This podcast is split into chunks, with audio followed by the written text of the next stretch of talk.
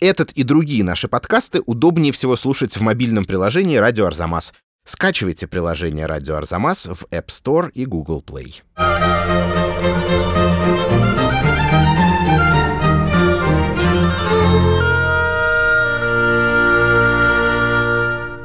Здравствуйте. Это Лев Ганкин с новым выпуском подкаста «Британская музыка. От хора до хардкора». Этот проект в приложении на сайте Арзамас мы делаем в рамках Года музыки Великобритании и России вместе с отделом культуры и образования посольства Великобритании в Москве, а также при поддержке Британского совета. И в этом выпуске мы поговорим о фолке, то есть об английских народных песнях. И повстречаемся в процессе с большим количеством интересных персонажей, живых и вымышленных, с монархами и поэтами, с пьянствующими в порту моряками, с неверными женами и мужьями, с площадными карманниками и уличными музыкантами, с завсегдатаями публичных домов и даже с лесными оленихами. А начнем с Генриха VIII.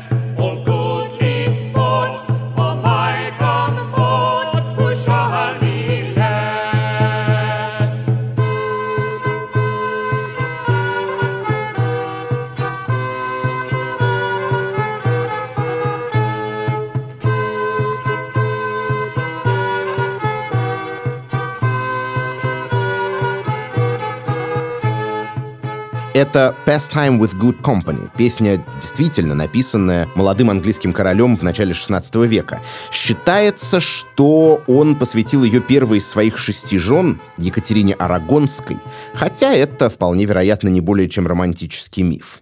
И тут я сразу слышу возмущенные возражения. Стоп! А почему это фолк? Здорово, конечно, что некоторые британские монархи писали музыку, но при чем тут народные песни? Это справедливые вопросы, и чтобы на них ответить, требуется разобраться в том, что вообще входит в понятие фолк-песня. За прошедшие полтора века, а серьезное изучение этого материала, по крайней мере, в Англии началось во второй половине XIX столетия, его контуры существенно изменились. Так, например, Сесил Шарп, один из первых собирателей и каталогизаторов фолк-песен, запустивший в XIX веке так называемое первое английское фолк-возрождение и поднявший целый пласт произведений, которые до той поры почти никого не интересовали, писал, что фолк — это музыка, сочиненная простым народом противопоставляя ее таким образом рафинированным композиторским песням, вроде тех, что мы слышали в подкасте о елизаветинцах, ну, например, авторство Джона Доуленда. Среди других отличительных черт фолка, согласно Шарпу и некоторым его последователям, опора на устную традицию. Эти песни, дескать, передаются из поколения в поколение без посредства какой-либо записи, нотной, графической или тем более звукозаписи.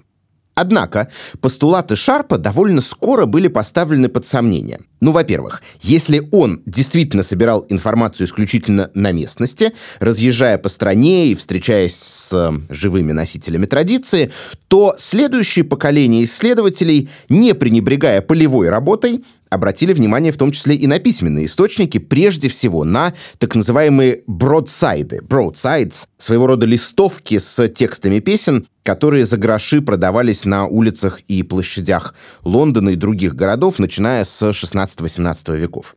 Их содержание на самом деле не ограничивалось песнями. Это были полноценные средства массовой информации своего времени с последними известиями с полей сражений, прогнозами погоды и полезным листингом предстоящих публичных казней, на которые можно прийти и поглазеть. Но и песенный материал на бродсайдах публиковали часто и активно, а значит, фолк-песни уж точно распространялись не только из уст в уста. А кроме того, у этих песен, очевидно, были авторы, причем вовсе не обязательно простонародного происхождения. На бродсайдах печатали, например, хитовые песни из популярных театральных постановок, что совершенно логично, печатники могли неплохо на них заработать. Таким образом, этот материал шел в народ. В одной из дошедших до нас листовок содержится, например, стихотворение «Harvest Home». Его сочинил не сельский пахарь и не деревенский забулдыга, а, на секундочку, первый английский поэт-лауреат, ну, то есть попросту придворный поэт Джон Драйден. Музыка же принадлежит уже хорошо нам известному композитору Генри Перселу.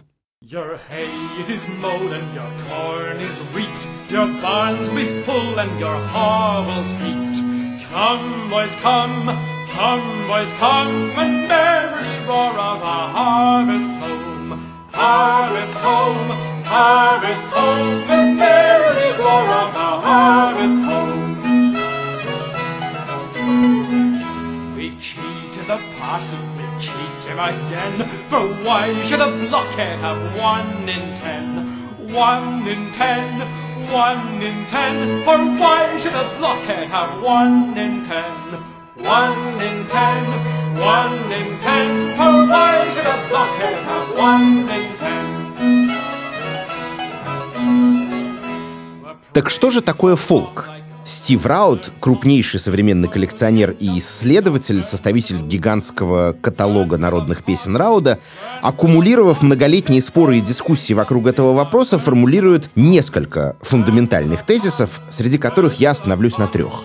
Первое и самое главное. Можно или нельзя назвать то или иное сочинение фолк-песней определяется не его происхождением, а его бытованием, его судьбой. Народные песни не те, которые сочинены каким-то условным народом, а те, которые ушли в народ. Те, которые регулярно пелись и игрались, а может быть и до сих пор поются и играются, в соответствующих неформальных ситуациях. То есть речь не идет о публичных концертах, где есть звездный артист, обладатель некоторых особенных исполнительских способностей, а есть публика, специально пришедшая его послушать. Фолк обитает в более демократичной среде, в которой исполнители и слушатели — это, в общем, одни и те же люди.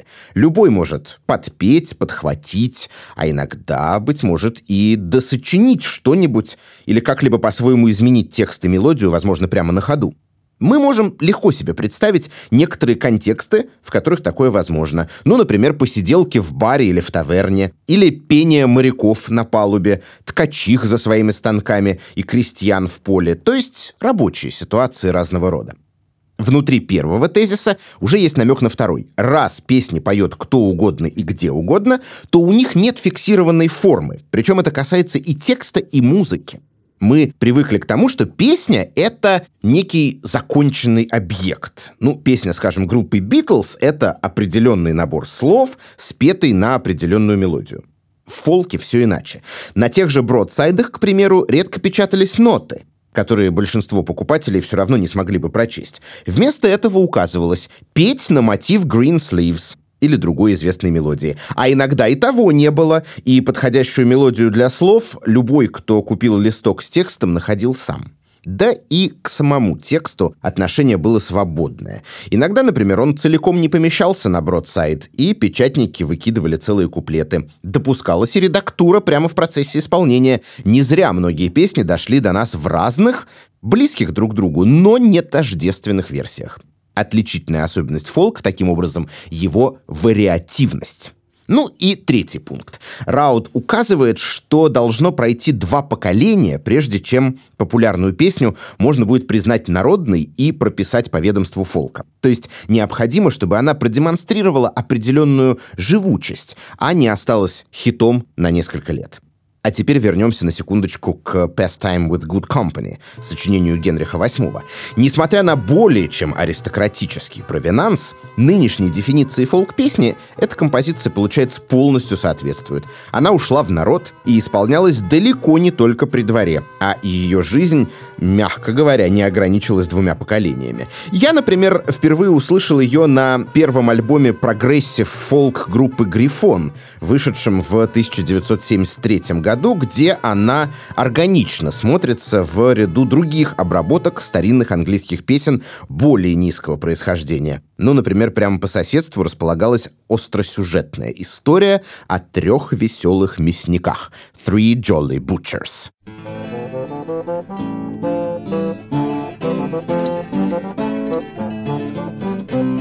It's all three jolly butchers, as I've heard many say.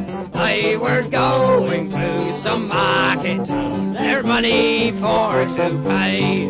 They rode together for a mile or two, and a little more besides. Said Johnson unto Gypsum, stop, I heard a woman cry.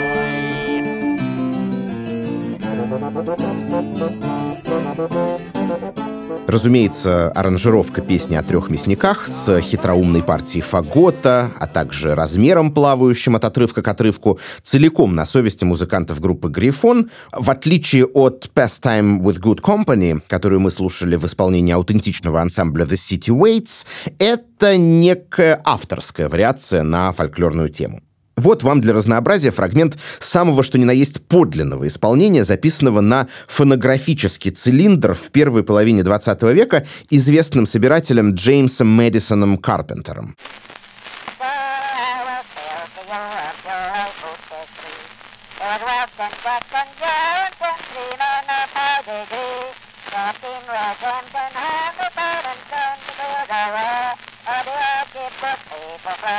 Ну, увы, как и стоило ожидать, оригинальные записи коллекционеров вроде Карпентера не отличаются хай-фай качеством.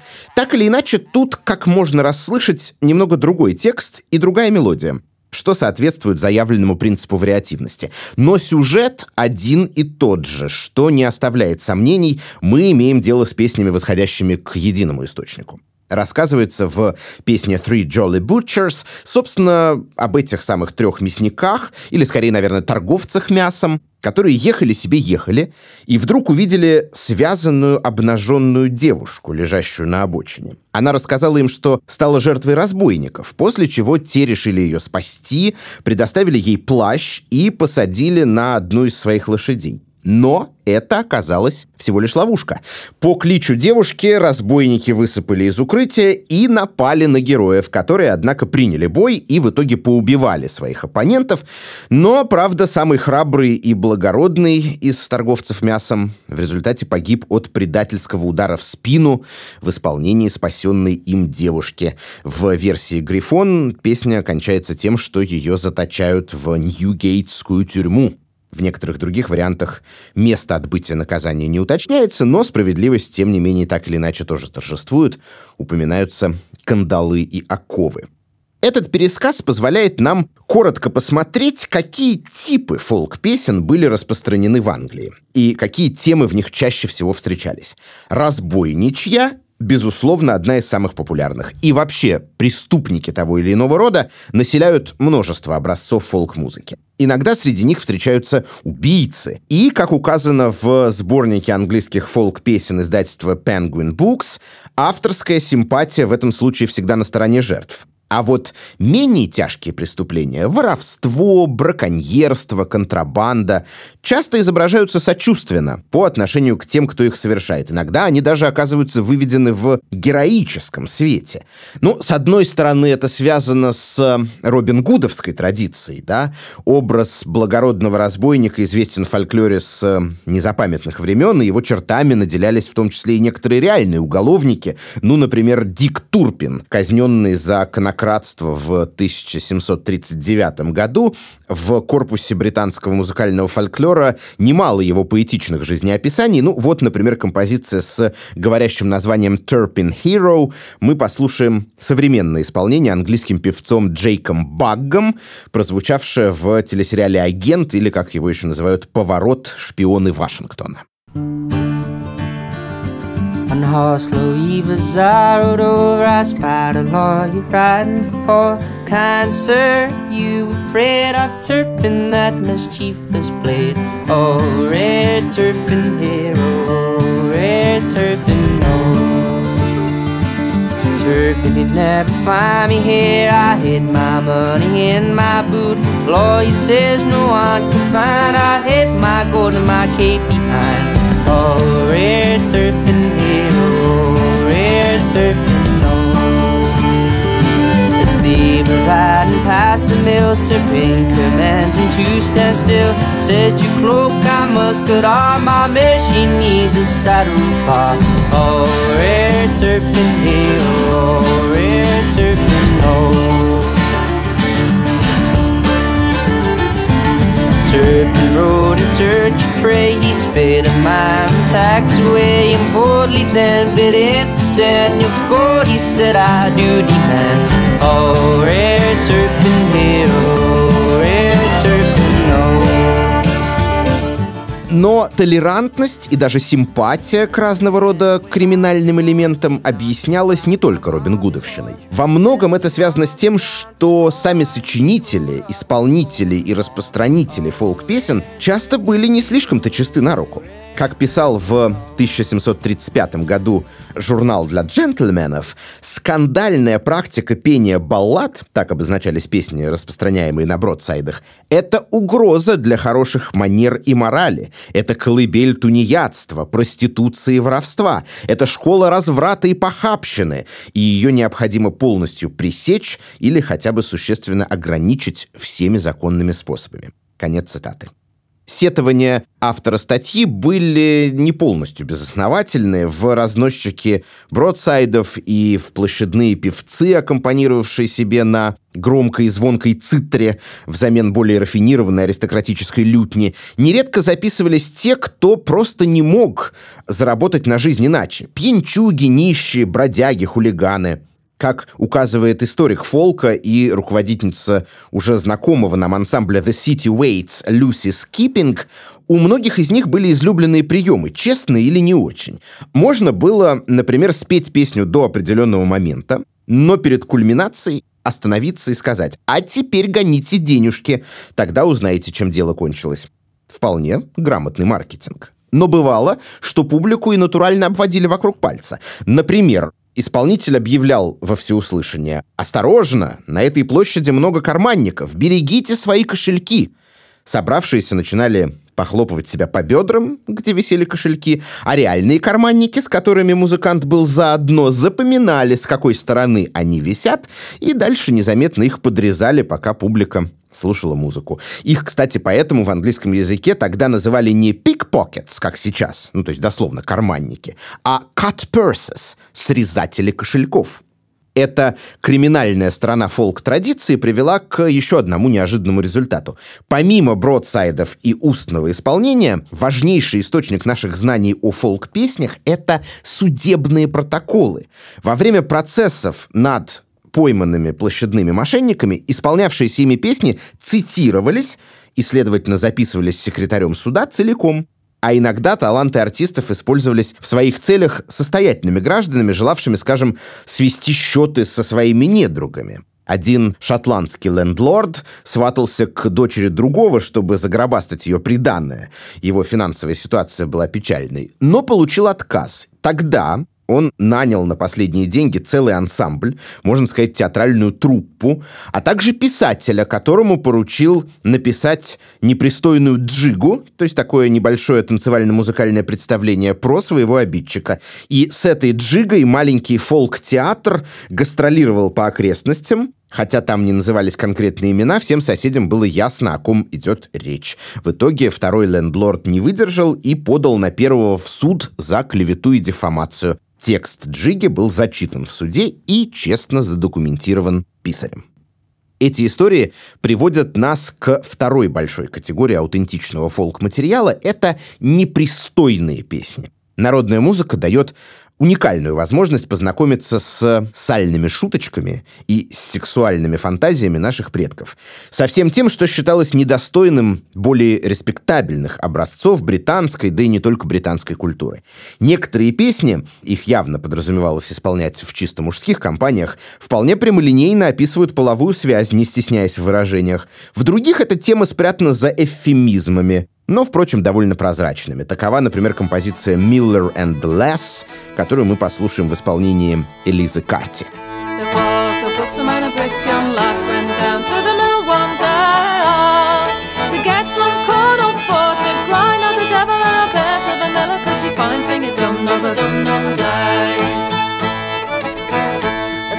the miller boy he did the man and this young girl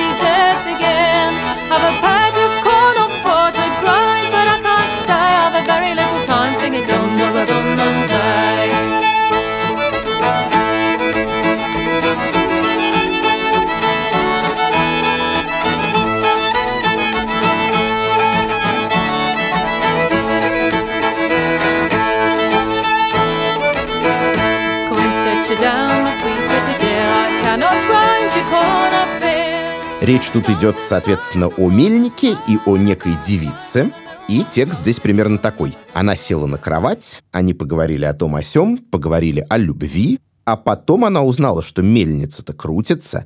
Ну и он закрутил свою мельницу вверх-вниз, вверх-вниз. Она и не заметила, как ее зернышки перемололи. Правда, надо сказать, что многие образцы подобных песен, к сожалению, либо не дошли до нас, либо дошли в существенно измененном виде. Всему виной то, что ранние собиратели народной музыки сами были воспитаны в понятиях викторианской морали и считали невозможным документацию и публикацию некоторых фрагментов во всей их фольклорной непристойности – в лучшем случае их надлежало подвергнуть процессу, который в Англии называется Baudlerization, баудлеризацией, по имени Томаса Баудлера, опубликовавшего в начале XIX века сборник под названием «Семейный Шекспир», с сильно урезанными, лишенными любого намека на непристойность версиями шекспировских пьес. Именно это произошло, например, с песней «The Keeper», которая в 20 веке с легкой руки уже упоминавшегося сегодня Сесила Шарпа вошла в стандартную программу музыкальных занятий в детских садах. Дети с удовольствием поют веселую песенку, герой которой охотится на олених. Вот только в оригинале оленихи были не совсем оленихами. Третья олениха издала громкий стон, и у нее внутри завелся олененок. Пятая олениха попробовала перепрыгнуть через забор, но он схватил ее за пятку, поцеловал ее и овладел ей. Все вот эти подробности Шарп предпочел причесать. И дети, разумеется, исполняют баудлеризованный вариант. Кстати, «Двойное дно» есть и в многих других песнях, язык метафор их сочинители освоили в совершенстве. Ну, например, если вам встретится девушка в зеленом платье, green gown, не следует принимать это за чистую монету. Ее платье позеленело от того, что она занималась любовью под открытым небом, и на одежде остались пятна травы. Сельские песни, раз уж речь зашла о траве, это еще один большой разнообразный блок. Частые герои в них пахарь, крестьянин, плаубой или плаумен. Одна из uh, самых популярных композиций такого типа называется «All Jolly Fellows That Follow the Plow». Сесил Шарп писал, что ее знают практически все деревенские певцы, которых он встречал, а дурные не знают ничего кроме нее. Поэтому неудивительно, что именно она существует в нескольких вполне аутентичных акапельных версиях. Вот, скажем, исполнение старика по имени Боб Харт из графства Суффолк. It was early one morning at the break of the day. The cocks were all crowing, the farmer did say. Come rise, me good fellows, come rise with a will. For your horses want something their bellies to fill. When four o'clock comes, we merrily rise. And into the stable boys quickly flies, with rubbing and scrubbing our horses I vow. We're all jolly fellows that follow the plow. Интересно, что это чрезвычайно мирная и безмятежная песня, что вообще характерно для английского сельского фолка.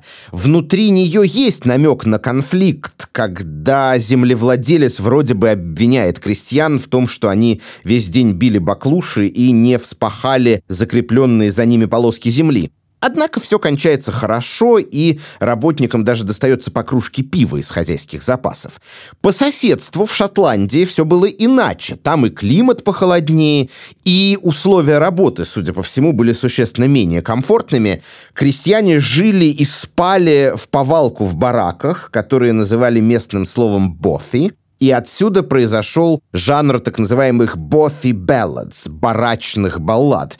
Их авторы не стеснялись пожаловаться на жизнь или сатирически высмеять в песне своих жестоких хозяев. Вот, например, композиция Barnyards of Dalgety в исполнении дуэта Робина Холла и Джимми МакГрегора. Кстати, Холл — прямой потомок легендарного шотландского разбойника по имени Роб Рой, увековеченного в многих фолк-песнях, но вам он наверняка известен прежде всего по одноименному роману Вальтера Скотта.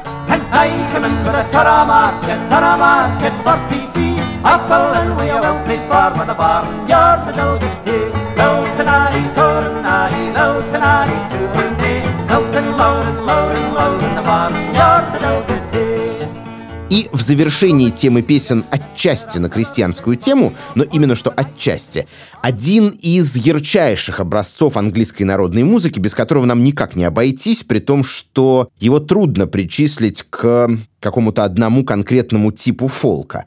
С одной стороны, речь в этой песне идет, можно сказать, о сельхозкультуре, но это не в чистом виде крестьянский вариант. С другой стороны, она как бы про алкоголь, но это и не традиционная застольная песня. Я имею в виду сочинение под названием «Джон Барли Корн», такую страшноватую балладу, в которой ячменное зернышко, barley corn, как бы одушевляется, наделяется человеческими свойствами, и получается захватывающий рассказ о том, каким мучением его подвергают в процессе изготовления хмельного напитка. Жатва, сбор урожая, соложение, затирание, выдерживание в бочках и так далее. Песня такая выразительная и яркая, что ее популярность вышла далеко за пределы мира британского фолка. Существует, например, целых три перевода Джон Барли Корн на русский язык Михаила Михайлова, Эдуарда Багрицкого и Самуила Маршака. Последний начинается с того, что трех королей разгневал он, и было решено, что навсегда погибнет Джон ячменное зерно. Дальше велели выкопать сахой могилу короли, чтоб славный Джон, боец лихой, не вышел из земли. Потом, через некоторое время, он был в колодец погружен на сумрачное дно, но и в воде не тонет Джон ячменное зерно.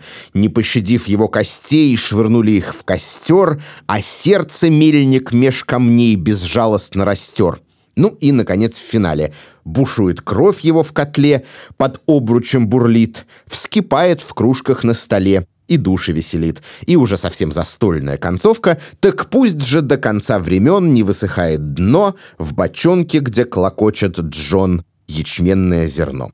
А послушаем мы эту песню в версии группы Traffic 1970 года. Собственно, ее самый лучший альбом весь называется по строчке из нее «John Barleycorn Must Die». There were three men came out of the west their fortunes for to try. And these three men made a solemn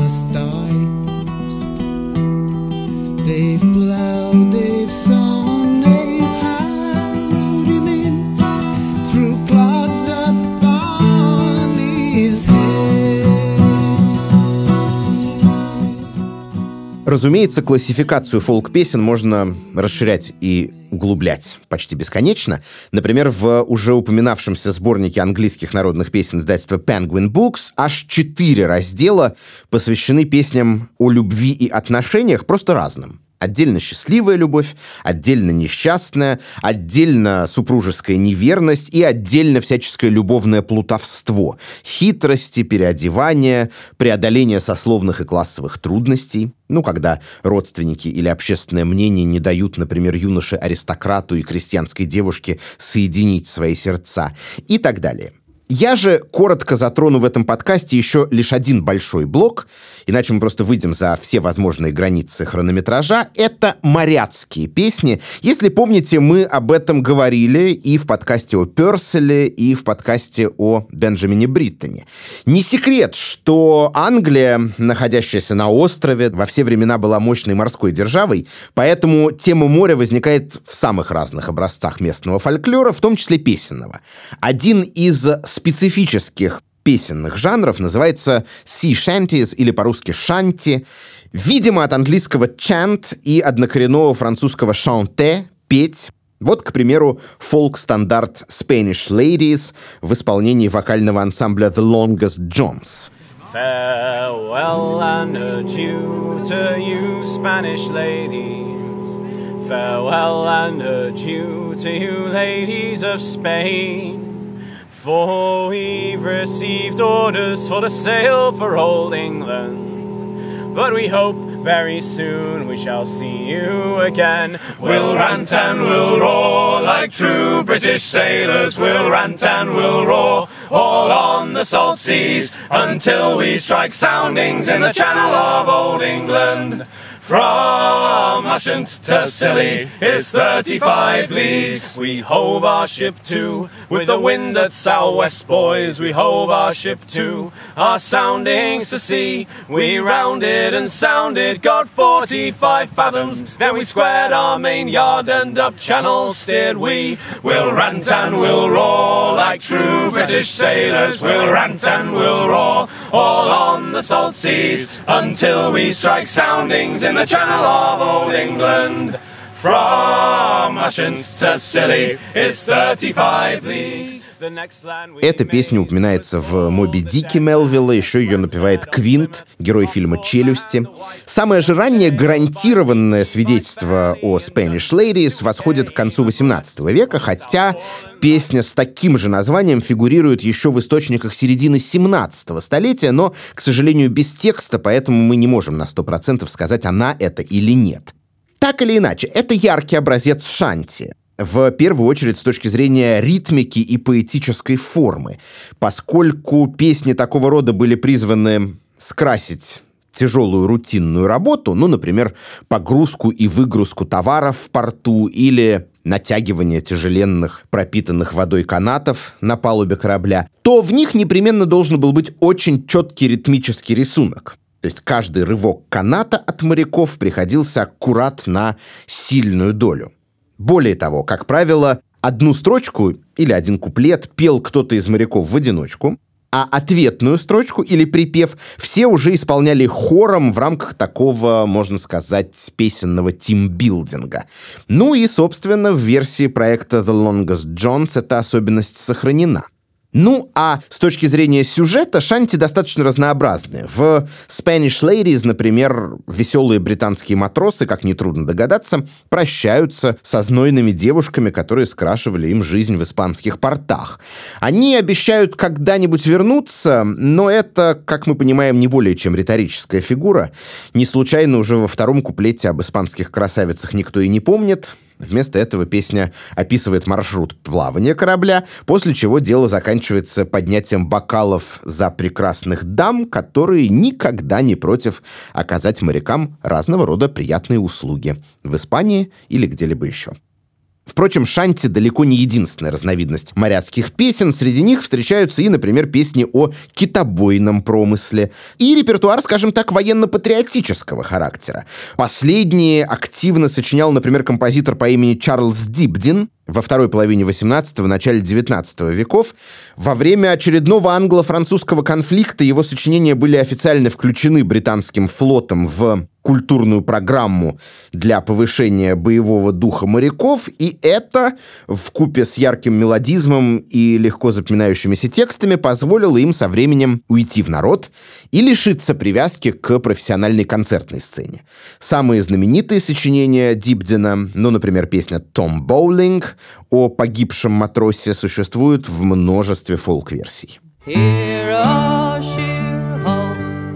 Poor Tom Bowling, the darling of our crew. No more he'll hear the tempest howling, for death has broached him too. His form was of the manliest beauty, his heart was kind and soft. Faithful below, he did his duty, and now he's gone aloft. And now he's gone aloft. При этом до сих пор часто исполняется и инструментальная симфоническая версия той же самой композиции, а мы помним, что Чарльз Дибден был профессиональным композитором и, разумеется, изначально писал для оркестра. Но, например, это регулярно происходит на последнем концерте ежегодного академического фестиваля BBC Proms, который называется Last Night of the Proms. В частности, фрагмент «Том Боулинг» вошел в фантазию на тему британских моряцких песен композитора и дирижера Генри Вуда, сочиненную в 1905 году.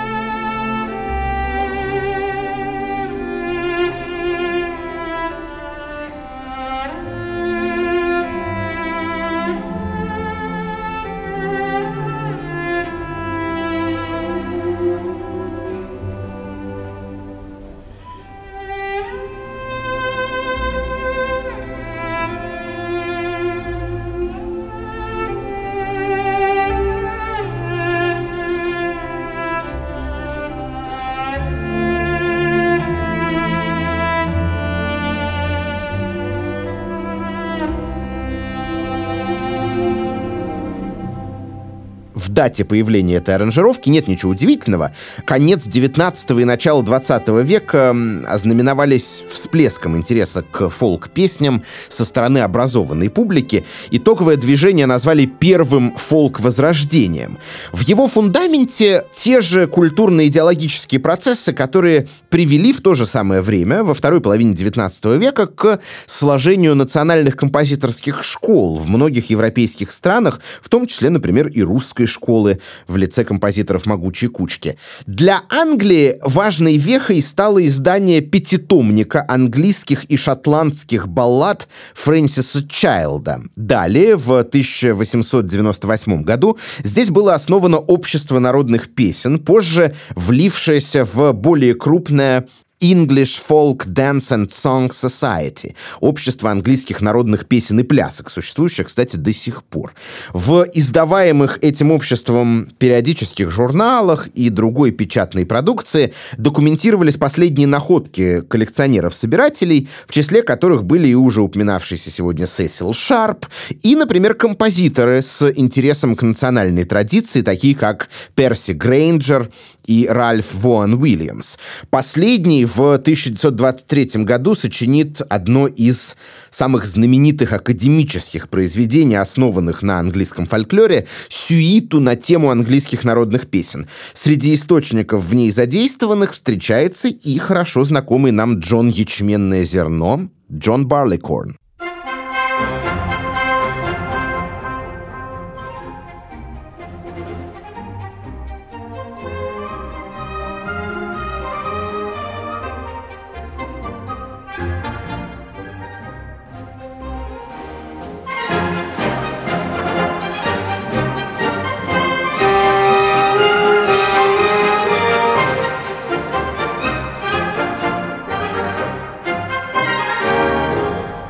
Участники первого фолк-возрождения, разъезжавшие по Англии в поисках фольклорных песен и певцов, их исполнявших, считали, что спасают уходящую натуру настоящей народной музыки от полного исчезновения. Ну, во многом это так и было, хотя, как указывают исследователи позднейших поколений, фолк-музыка оказалась куда более живучей, чем полагали Сесил Шарп и его соратники. Тем не менее, значение их работы трудно переоценить, хотя было в ней и на что посетовать. Ну вот тот же Воэн Уильямс, например, будучи композитором, интересовался прежде всего мелодиями песен и часто пренебрегал фиксацией текстов. Кроме того, большинство собирателей тех времен довольно скептически отнеслись к появлению фонографа и вообще звукозаписывающих устройств, предпочитая по старинке записывать материал на бумажке, буквами и нотами. Однако ноты не способны зафиксировать специфическую манеру исполнения песни, мелодическую орнаментику, которую исполнитель добавляет в реальном времени, и в итоге, конечно, приходится признать, что, несмотря на все усилия коллекционеров первого фолк-возрождения, мы по-прежнему многого не знаем о том, как звучали английские народные песни в начале 20 века. А после Второй мировой войны возникла очередная волна интереса к традиции, получившая название второго фолк-возрождения. Правда, основывалась она на других предпосылках. Полувеком ранее идеологический водораздел проходил по линии свое-чужое. То есть образованные люди ходили в народ собирать фольклорные песни в поисках некой чистой, беспримесной национальной музыки. В Англии этот импульс был особенно обострен в связи с тем, что, как мы говорили в других подкастах «Британская музыка от хора до хардкора», после Персела здесь, строго говоря, не было ни одного великого композитора. И вот, соответственно, и возникла идея как бы приникнуть к живительному источнику фолк-традиции и таким образом вернуть британской музыкальной культуре былое величие. Теперь же интерес к фольклору провоцировался левыми, антибуржуазными соображениями. Ценность народной музыки, по мнению представителей второго фолк-возрождения, состояла именно в ее народности, в том, что она рабоче-крестьянская, аутентичная, не испорченная шоу-бизнесом, капитализмом и прочим. Неудивительно, что одним из лидеров и идеологов этого ревайвала стал американский музыковед и собиратель народных песен Алан Ломакс, человек левых убеждений, переехавший в Англию после того, как в США в первые годы Холодной войны расцвел маккартизм, сопровождавшийся преследованием тех, кого можно было заподозрить в симпатиях к коммунизму и вообще левой идеологии. Впрочем, на новом месте Ломакс быстро нашел союзников, в частности, музыканта и коллекционера Альберта Ланкастера Ллойда, или просто А.Л. Ллойда, убежденного коммуниста и профсоюзного активиста, и именно Ллойд вместе с уже совсем пожилым Ральфом Воэном Уильямсом составили в 1959 году первый каталог английских фолк-песен издательства Penguin Books, а позже Ллойд основал звукозаписывающую компанию Topic Records, существующую по сей день и издающую фолк-записи на виниле и компакт-дисках. Правда, как не без раздражения, отмечают исследователи-традиционалисты, идеология для многих видных участников второго фолк-возрождения имела как минимум не меньшее значение, чем научный подход, поэтому их деятельность обнаруживает явный крен в сторону рабочих, трудовых песен, особенно протестного содержания, ну, примерно в той же степени, в которой ранние фолк-ревайвлисты, наоборот, фокусировались на таком букалическом сельском материале. А еще по этой же причине Второе фолк-возрождение не ограничивалось каталогизацией и аутентичным исполнением традиционных песен, а, напротив, всегда приветствовало сочинение новых, порой достаточно злободневных, в соответствующем стиле. Если вспомнить о том, что песня, по идее, должна прожить несколько поколений для того, чтобы получить статус народный, Причисление этих записей к фолку вызывает у традиционалистов большие возражения, но сделанного уже не воротишь. Сейчас в музыкальных магазинах и в стриминговых сервисах словом «фолк» обозначается фактически любая песенная музыка, исполненная преимущественно в акустике. Для нас же это означает, что история, рассказанная в этом подкасте, подходит к концу. А о том, в какую сторону эволюционировал фолк во второй половине 20 века и какие гибриды он в это время образовал с другими популярными музыкальными жанрами, вы узнаете из дополнительного материала на страничке проекта «Британская музыка от хора до хардкора» на сайте Арзамаса.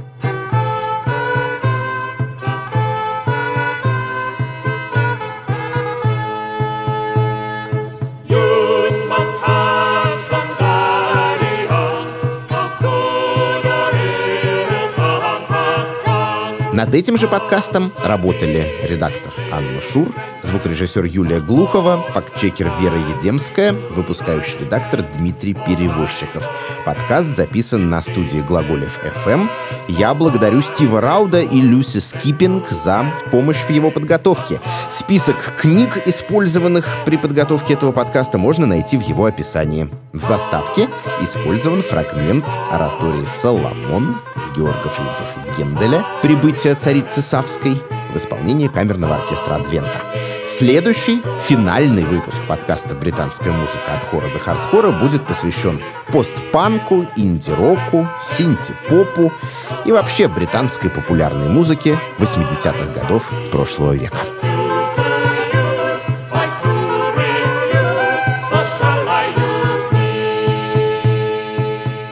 Если вам понравился этот подкаст, поставьте ему оценку и напишите, что именно вам понравилось, а что, может быть, хотелось бы улучшить. Благодаря вам о нас узнает больше слушателей. От хора до хардкора и другие наши подкасты удобнее всего слушать в мобильном приложении «Радио Арзамас». Установив его и оформив подписку, вы получите доступ ко всем подкастам, курсам и другим аудиоматериалам Арзамаса, в том числе тем, которых вы не найдете больше нигде. Скачивайте приложение «Радио Арзамас» в App Store и Google Play.